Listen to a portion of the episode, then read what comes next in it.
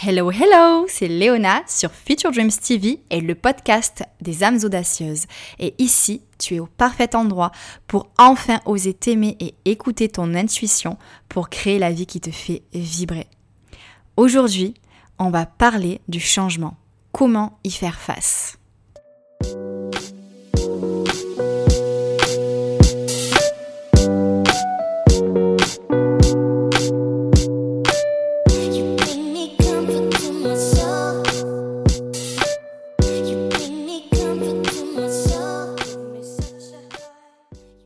Est-ce que ça t'est déjà arrivé de vivre cet effroi face au changement?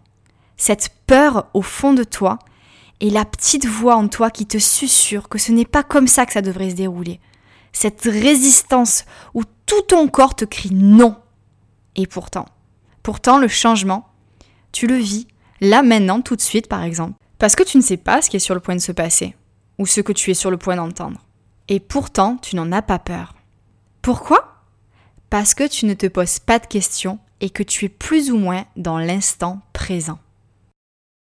Si on devait définir la vie, on pourrait dire que c'est une suite continuelle de changements. Dans ton corps, dans ton cœur, dans ton esprit, dans ton âme. Et si tu acceptes de coopérer avec ce que la vie t'apporte, tout se passe plus ou moins naturellement. Et si je suis en train d'enregistrer ce podcast, c'est parce que j'ai envie de partager comment je navigue dans les périodes de transition, parce que j'en ai vécu beaucoup. Donc voici trois clés qui vont te permettre de faire face au changement sans résistance et surtout positivement. La première clé, ça va être de visualiser le changement en train de se dérouler positivement. Alors ça peut paraître tout bête et même contradictoire étant donné que je te parle souvent d'ancrage dans l'instant présent, mais là c'est différent. Il s'agit de la loi d'attraction.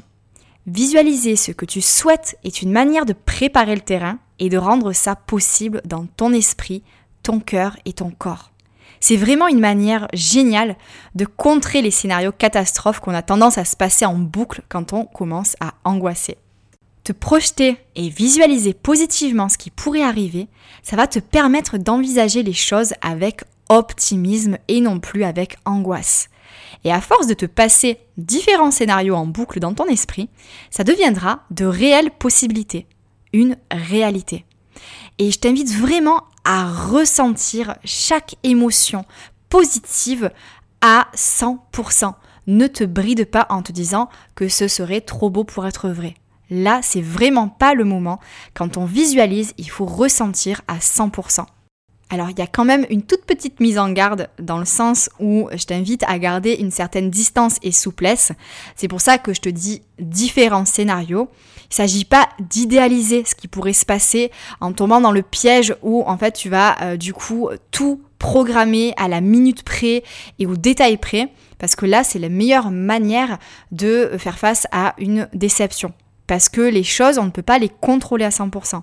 Donc le secret c'est de te projeter en envisageant des tas de scénarios positifs différents pour reprogrammer ton système de pensée et laisser place aux surprises de la vie. Et du coup, euh, ce sur quoi tu dois vraiment te concentrer, c'est plutôt l'émotion positive qui sera liée à tous ces scénarios différents.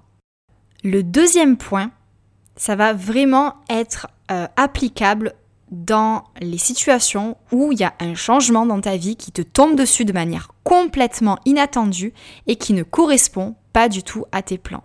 Ici, ça va vraiment être ton attitude qui va être importante. Parce que tu vas peut-être avoir tendance à te perdre dans le pourquoi moi? Pourquoi maintenant? Et c'est plutôt de te concentrer sur le comment? Comment je vais pouvoir réagir au mieux à ce changement? Comment je pourrais en faire une richesse dans ma vie?